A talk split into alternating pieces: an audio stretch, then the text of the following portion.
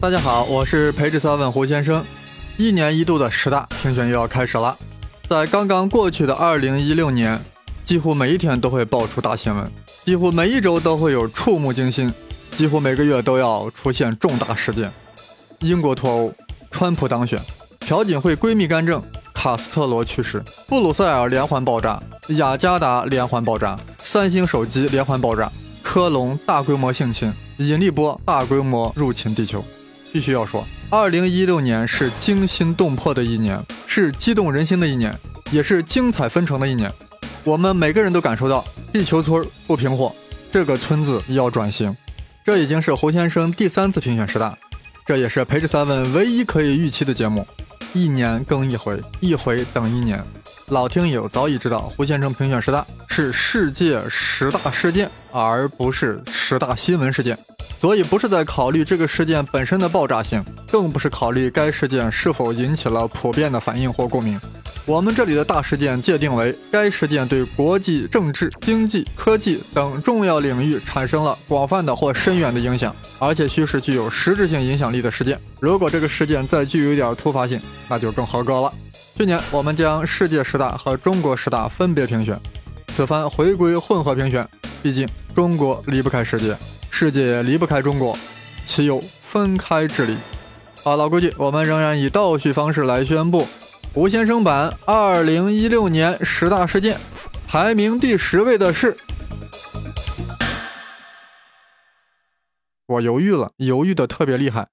这十大事件中的前九大呀，胡先生基本上是一眼相中，一见钟情。但剩下的最后一把交椅，我是看了又看，比了又比，最后有那么四个事件。总是分不出高下，搞得好几天没睡好觉。昨夜干脆听了一期引力波才酣然入睡。但我现在想通了，干嘛要为难自己？这四个全都入选，并列第十。也就是说，二零一六年第十大事件是由并列的四个子事件所共同构成的。好了，我宣布排名第十位之一的是。人类设计出新型蛋白质。众所周知，蛋白质是生命的基础，是由多种氨基酸所组成的长链、长长的链子。我们接触蛋白质呀，当然都是天然的，各种肉、蛋、奶。人类首次人工合成蛋白质，那是发生在1965年的中国，人工合成了牛胰岛素。其后呀，不断有新的人工合成的蛋白质产生出来。但大家要注意，过去的人工合成。那都是去山寨大自然蛋白质，只是用人工的方法来合成已有的蛋白质。那么科学家在想，我们能不能合成大自然中就没有的蛋白质呢？也就是说，纯属我们人类自己设计出来的蛋白质。估计有人会说，搞一个全新的氨基酸新链条并不难呀。是的，这个的确不难。问题是长链搞出来一个，你总不能把它一字排开吧？总要让这个长链在三维空间里进行折叠，那随便折叠一下不行吗？随便折叠出来的往往是一个坏的蛋白质，坏坏的。我们是要设计出一个好的蛋白质，这样对其折叠要求非常高。人家大自然创造蛋白质都是好蛋白质，除非是得了什么疯牛病、各种病。大家要知道，氨基酸长链的折叠非常复杂，比北京折叠要复杂多。就拿一百个氨基酸所构成蛋白质来说，就有一万零一百种不同的空间结构，那是相当的拓扑。为何生物体就能一下子选择出最优的折叠方式呢？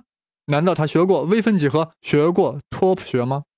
这个目前呀，先不追问，先看看我们人能不能设计出好的蛋白质，也就是说，选择出最优的折叠方式。就在二零一六年，美国面包师团队用最先进的计算机仿真技术和激光摄影技术，近乎掌握了氨基酸折叠的规律，开始能创作出大自然中不存在的蛋白质啊！这是一个重要的开端。这个技术不但能解决许多疾病，更能让生物进化走捷径。听起来有点可怕了吧？能让生物进化走捷径呀？尤其是对反转人士。这可是一个可怕的技术创新。更令人吃惊的是，这一切啊都是美国面包师团队所成就的。哇，这伙面包师好厉害啊，竟然能够 DIY 蛋白质。是的，这个团队的 leader 就叫面包师。他的英文名字叫 Baker。Baker 面包师，你的名字好面包啊，可你竟然是蛋白质大师。Baker，你悠着点，不要胡乱折叠好吗？排名第十大之二的是阿尔法狗战胜李世石。二零一六年三月，谷歌人工智能阿尔法狗战胜了世界围棋冠军李世石，具有极大的象征意义，仿佛是人工智能里程碑式的重大事件。早在1997年，IBM 开发的深蓝就击败了国际象棋大师卡斯帕罗夫，那不过用的是穷举法。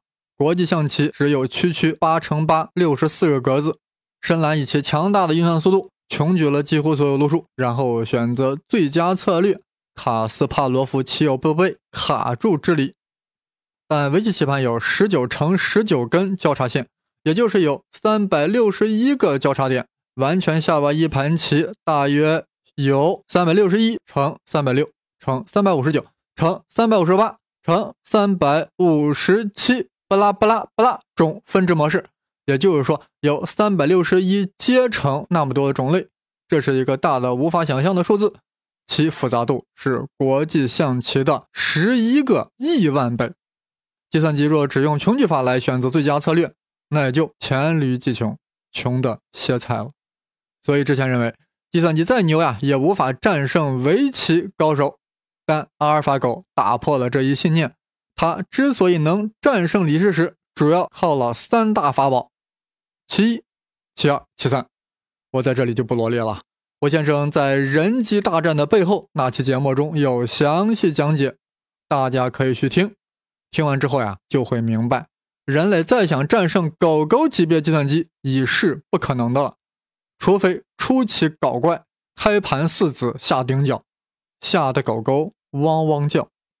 反正呀，阿尔法狗特厉害，但更厉害的是阿尔法狗的研制者，阿尔法狗的设计人呀，哈萨比斯。竟然声称要在未来二十年内开创出具有真正有意识的人工智能形式。若果真如此，整个哲学、玄学、神学都将发生震动。但阿尔法狗呀，还只是一个开端，一个开始，所以只能名列第十，还是其中之一了。第十大之三是人类首次发射量子卫星。二零一六年八月十六日，中国在酒泉卫射发射中心发射了人类首颗量子卫星“墨子号”，向人类表示祝贺，向潘建伟团队表示祝贺。这是量子科技的里程碑。发射量子卫星，最终是要打造全球量子通信网络。一旦真正实现，我们以后的网上银行交易、信息传递、闺蜜私聊就不会被窃取。因为任何偷听都会留下痕迹，为啥？因为量子的传输有它自身的状态，一旦被观测，一旦被偷听，它就会不可逆的坍缩，接收方马上就会察觉。关于其中的道理啊，我在前面很多节目里都有提及啊，什么波包坍缩啦，什么量子纠缠啦，不过呀，都是比较流氓的讲法。要真正想了解这个物理过程的朋友们，还是跟着我一起好好听。量子力学三部曲吧，想抛开基本物理概念，想抛开基本的高等数学，还想搞懂波包坍缩、量子纠缠，那就好比啊，抛开梵高去谈后印象派，抛开君主论去谈马基亚维利，抛开王宝强去谈马蓉。所以在这里啊，我不想再去说两个粒子只要曾经纠缠过，即便以后相隔亿万里。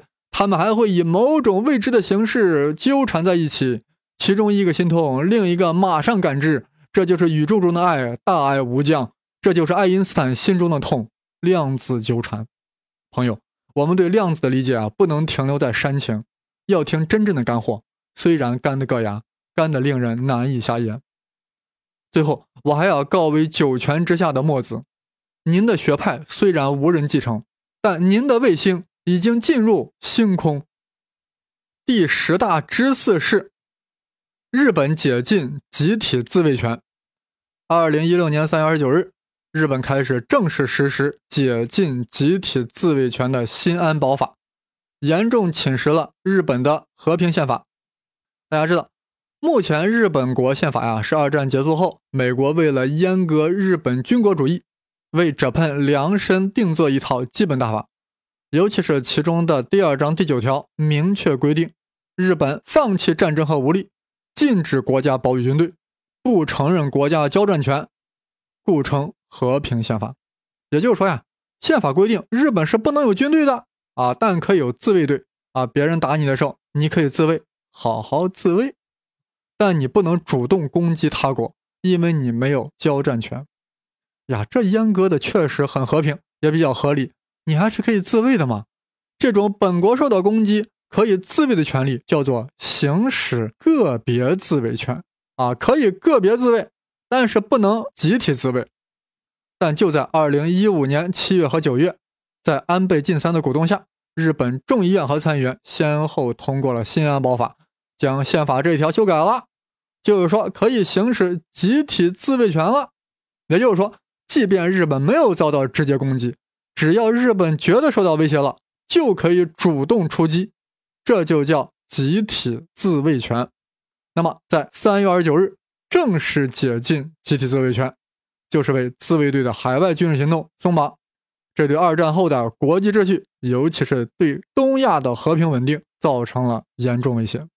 尤其是值得关注的是呀，日本之所以能够修改和平宪法，就是在和平宪法制定者美国的大力支持下进行的。为什么？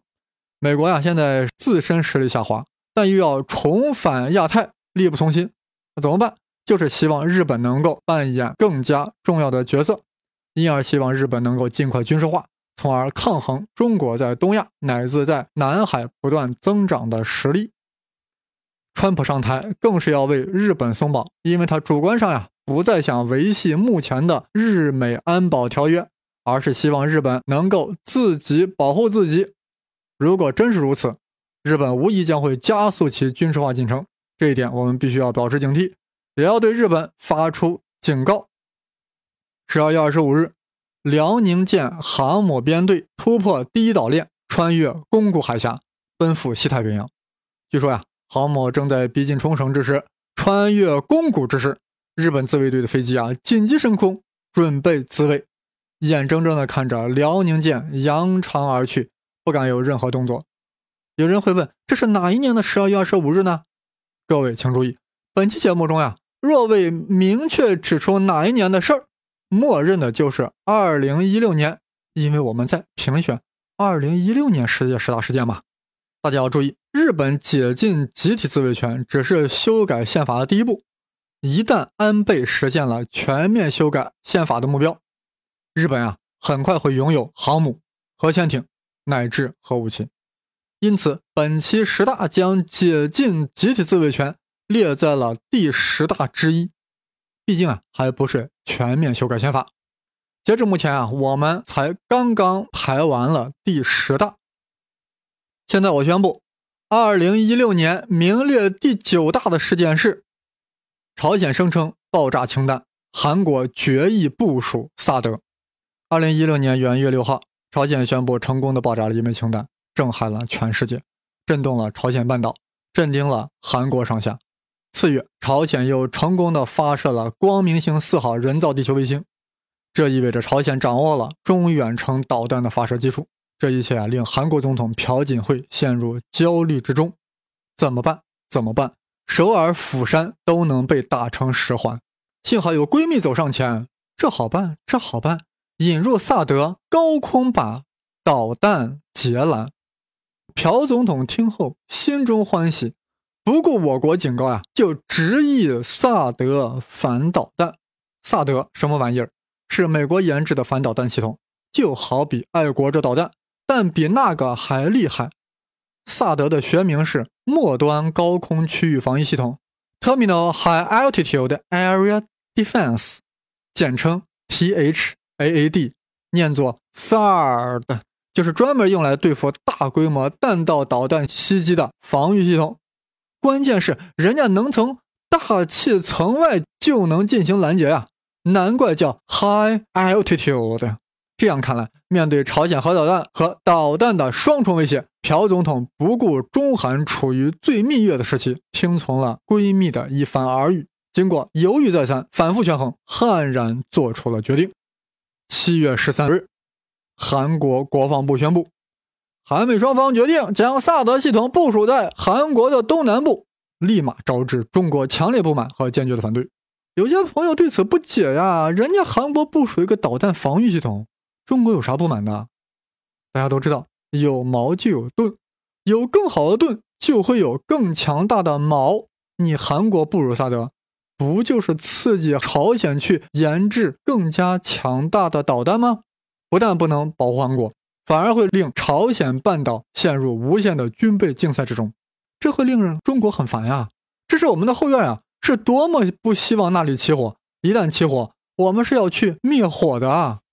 更加严重的是，萨德配套了强大的雷达系统，其监控的范围啊，已经到达了中国的地域，这就意味着。我国东部所部署的弹道导弹一旦开始发射，就马上会被萨德配套的雷达系统所监控，严重影响了我国导弹的威慑力。说到这里啊，有人还是不了解啊，不理解啊，会说那人家萨德就是想防御啊，那当然要雷达一下喽。但目的还是要防御，不是为了进攻呀，不至于那么反对吧？呃，这里我要给大家介绍一下，为什么到现在世界都没有爆发核战争。这种和平是怎么来的？靠的是呀，核大国之间要相互确保具有摧毁对方的能力。也就是说，即使一方先发制人，发动了核袭击，已被核打击的一方呀，仍然要有能力进行报复性的核反击，要确保双方能够同归于尽。哇，听着好恐怖呀！但就是这种恐怖，保护了世界和平，保证了世界和平，谁也不敢动用核武器，因为这样。全都会玩完，全都 disappear，谁还敢发动核战争呢？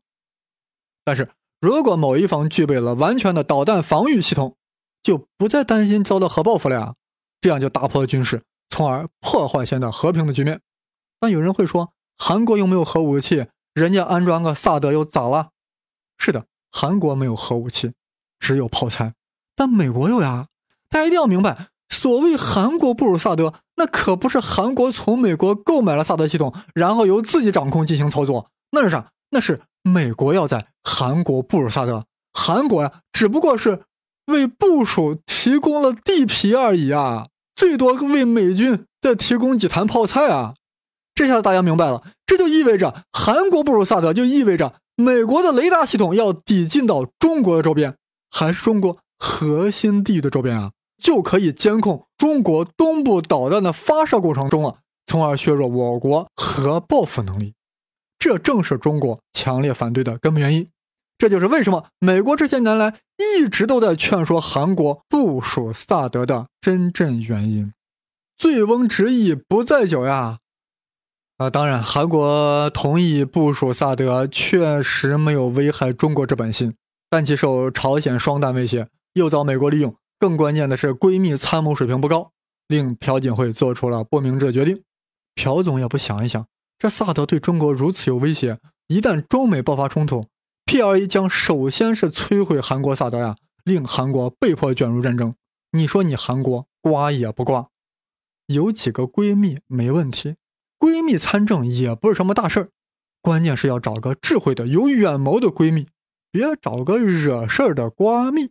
否则，萨德卫部已遭弹劾，身败名裂，愧对乃父呀。呃，至于朝鲜爆炸氢弹是真是假，我在氢弹爆炸原理那期节目中已有展开论述，这里就不再啰嗦了。从中国自身利益来说，无论前面说的日本解禁基地自卫权，还是韩国决议部署萨德，都对我国不利，对东亚局势很不利。但是在中国的南海，却出现了一个极大的利好，好到。能排在第八位。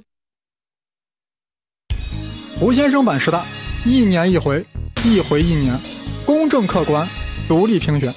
胡先生版十大年度回顾，大事排名，自定标准，或深或远，拒绝煽情。二零一六年度排在第八位的重大事件是：菲律宾新总统外交转向，南海局势。顿时改观。众所周知，自从2012年黄岩岛事件爆发后，菲律宾与中国关系极度紧张，紧跟着啊，越南也趁机鼓噪声势，一时间南海危机有一触即发之势。菲律宾与越南敢于挑事，主要是背后有美国的支持，而美国呀，正要借此来重返亚太，遏制中国的崛起。中国被迫加大重岛力度，各种吹沙造岛，南海好不热闹。为了更好地借助美国军力与中国 PK，二零一六年元月，菲律宾政府决定向美国提供更多的军事基地。奥巴马高兴啊，有了菲律宾这个忠实盟友，何愁美利坚在南海不占得上风呢？但是我这里要转折了，菲律宾在五月九日进行了总统大选，杜特尔特胜出，并在六月三十日宣誓就职。是的，就在这一天，不顾一切亲美的阿基诺三世下台了，取而代之的是杜特尔特这位菲律宾的川普。其实他比川普还川，不信慢慢看。也就在杜特尔特上任后没多久。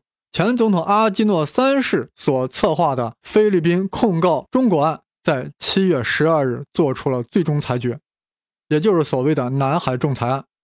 裁决结果很搞笑，不但判决菲律宾胜诉，还否定了蒋委员长的九段线，甚至宣称中国对南海海域没有历史所有权。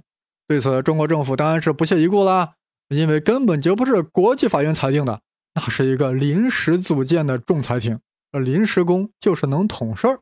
按说呀，菲律宾政府应该高兴啊，表面上也确实发表声明啊，欢迎仲裁结果。但实际上是新总统杜特尔特马上派前总统拉莫斯前往中国进行协调。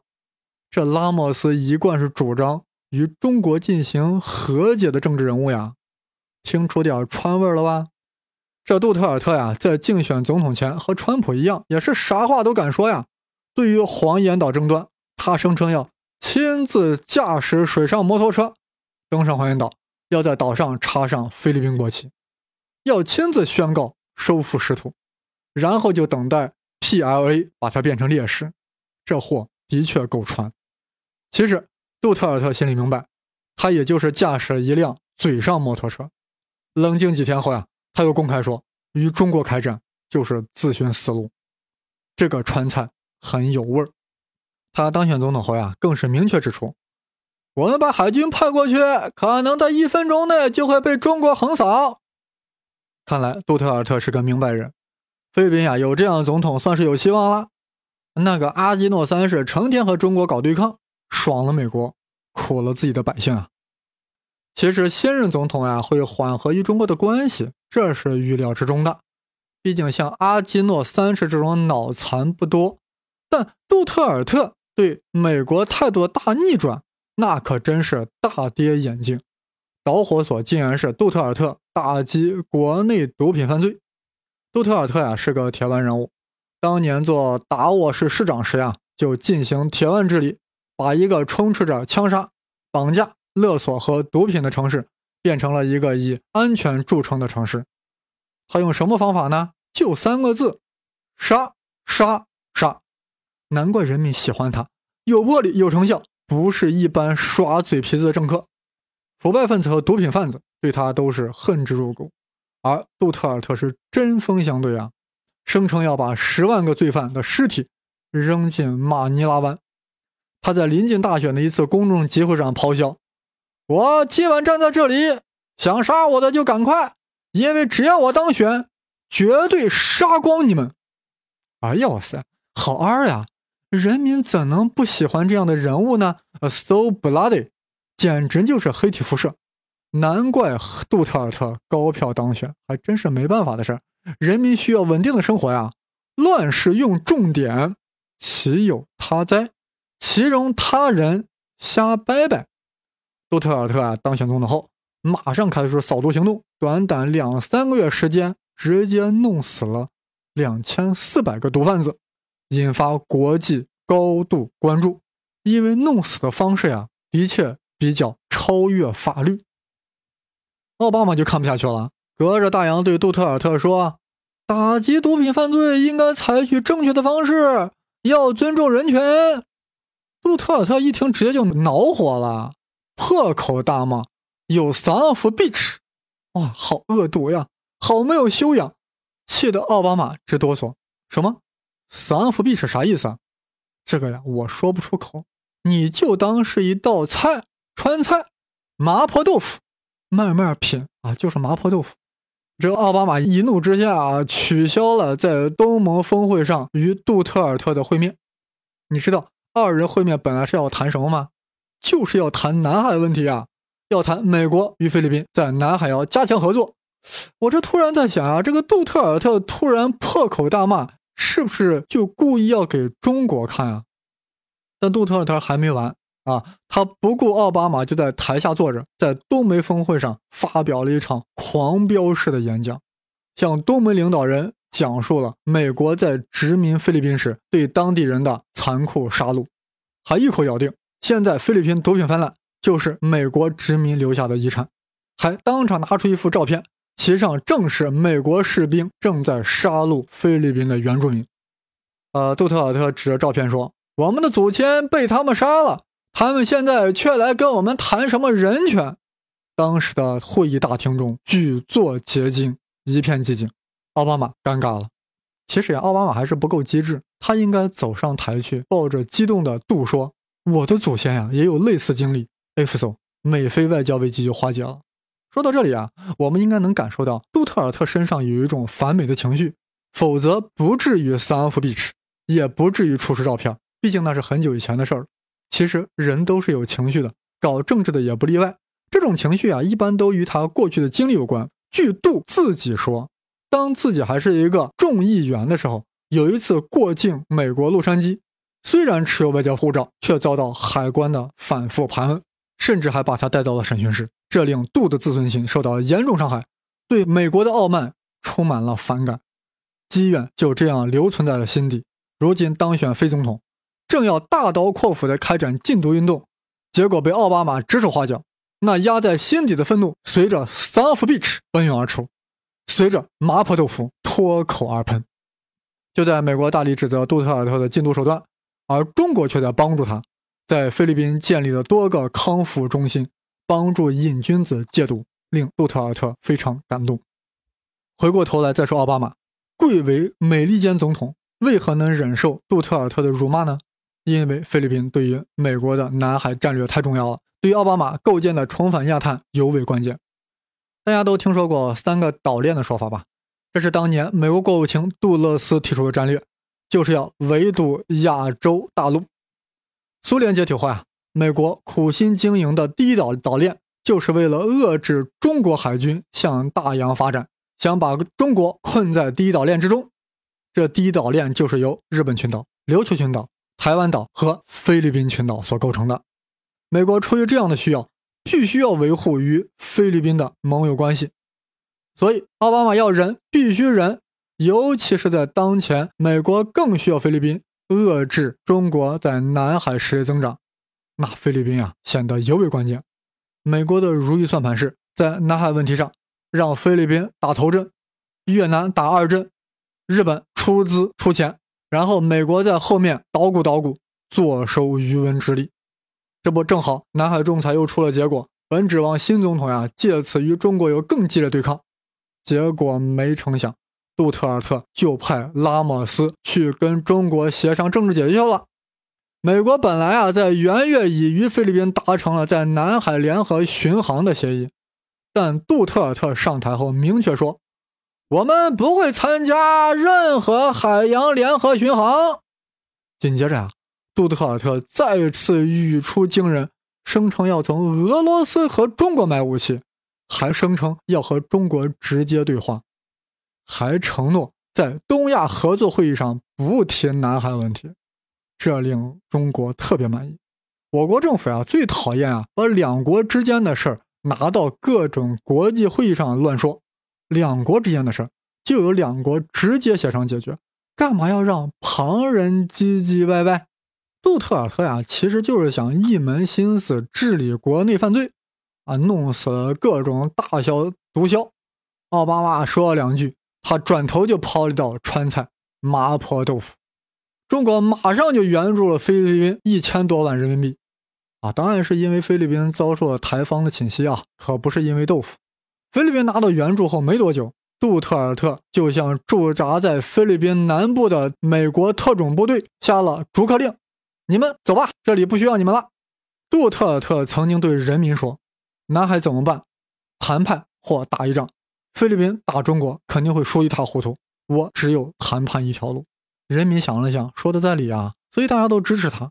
菲律宾当政之后，强力打击犯罪，转变在南海上的态度等等举措，令他赢得了很高的民意支持。有人会说，菲律宾人民为何不指着强大的美国为他们撑腰呢？因为美国的行动告诉他们，美国呀最多会派几支军舰来南海做做秀，美国还等着菲律宾军人向前冲去做炮灰呢。杜特尔特呀本来就讨厌美国。再加上发现呀，和中国对抗呀捞不着什么好处，于是就在十月干脆来到了北京，公开发表演说，说了很多令我们中国人感到高兴的话。尤其是这一句，大家听好了。杜特尔特说：“我仅此宣布脱离与美国的关系，包括军事和经济上的脱离。”坦率说呀，胡先生觉得杜特尔特真的特二，二的让人心疼呀。当然，为他这么一二。我国肯定给菲律宾给了不少经济援助，值呀，You deserve it。菲律宾为我国改善南海形势所发生的作用是不可估量的，我都想为菲律宾捐献一百元。不信你瞧瞧，眼看着杜特尔特上台后一步一步的倒向中国，原来和菲律宾一东一西、一唱一和的越南就有点慌了，本指着菲律宾冲在第一线。我越南紧随其后对抗中国，没想到杜特尔特反水了，怎么办？怎么办？越南总理阮春福赶在了杜特尔特前面，就来到了中国，一路上大谈中越传统友谊无比珍贵，是先辈用血与肉建立起来的。这话还真没错，的确是血与肉建立起来的。只不过越南好久都不说这种话了，听得我呀直起鸡皮疙瘩。对于南海问题。阮春福总理是这样表态的：“南海问题是中越关系中唯一的问题，南海问题是中越关系中的唯一难题。如果我们这代人解决不了，可以留给下一代人去解决吗？”哇塞，这不正和我国态度是完全一致的吗？其实大家都心里明白，下一代还有南海问题吗？这就是杜特尔特的外交转向所带来的示范效应，他在向整个南海周边国家示范。美国重返亚太的两个支点，菲律宾和越南，就这样被杜特尔特抽走了。美国以后在南海还怎么与中国 PK？难道会亲自赤膊上阵吗？有如此胆色吗？这就不能再问奥巴马了，要问床铺了。好，现在让我们把目光呀投向2016年更大的热点地区——中东。2016年度排名第七大的是。沙特阿拉伯与伊朗断绝外交关系。大家知道呀，两国一直都是对头，但冤和撕破脸皮彻底断交了呢？原来，在二零一六年元月二号，沙特处决了四十七名囚犯，其中包括一名叫尼米尔的沙特人，引发伊朗全国极大的愤慨。沙特处决一名沙特人，为何令伊朗人群情激愤呢？原来啊。这个尼米尔是一位激进的什叶派领袖，这就是沙特处决他原因，也是伊朗人极度愤慨的原因。众所周知，伊斯兰世界分为逊尼派和什叶派两大阵营，沙特是逊尼派的领头羊，而伊朗是什叶派的掌门人，教派对立那是超越国界的。你沙特竟然处决我们什叶派的领袖，这还了得！当天晚上，伊朗民众就冲入沙特驻伊朗大使馆，进行了一顿泄愤，方才离去。大家都知道啊，冲击进入别国大使馆，那是非常严重的事件。沙特呀，实在是气愤不过呀，就在次日宣布与伊朗断绝外交关系。在次日，沙特的一帮跟班，什么巴林呀、苏丹呀、阿联酋等国，紧随沙特的脚步，就相继宣布。与伊朗断绝了外交关系，或者是降级了。其实呀，处决尼米尔、冲击大使馆只是一个导火索，两国关系啊早已因为叙利亚问题到了水火不容的地步。叙利亚虽然是个阿拉伯国家，但阿萨德政权属于什叶派中的子派系，因而获得波斯人的伊朗的大力支持，各种经济、军事援助。相反，沙特出巨资扶植各种叙利亚反对派武装，必要置阿萨德于死地而后快。两国还在也门 PK，也门是沙特的后院，伊朗就偏偏支持什叶派的胡塞武装，搞得沙特寝食难安，躁动不安。但更令沙特不安的是美国的态度。大家都知道，沙特与美国虽然是盟国，但都特别恶心对方，恶心对方的价值观，恶心对方的各种。但利益缓和了恶心。美国仰仗沙特石油来稳定石油美元的构架，而沙特仰仗美国来维持他在中东的地位。但是自从奥巴马上台以后，开始与伊朗搞和解，竟然在2015年促成了伊朗核问题的全面协议。啊，这我在评选2015世界十大时呀，将之列为了第八大。而且在2016年元月十六日。伊核协议全面执行，奥巴马签署行政命令，解除了对伊朗相关的经济制裁。次日，伊朗总统鲁哈尼说：“伊朗与世界的关系开始了新的篇章。”那沙特怎么办呀？这美国靠不住了呀！什么与俄罗斯改善关系？沙特跟俄罗斯无论在石油产量还是在叙利亚问题上，那都是对头呀！怎么办？怎么办？二零一六年元月十九日。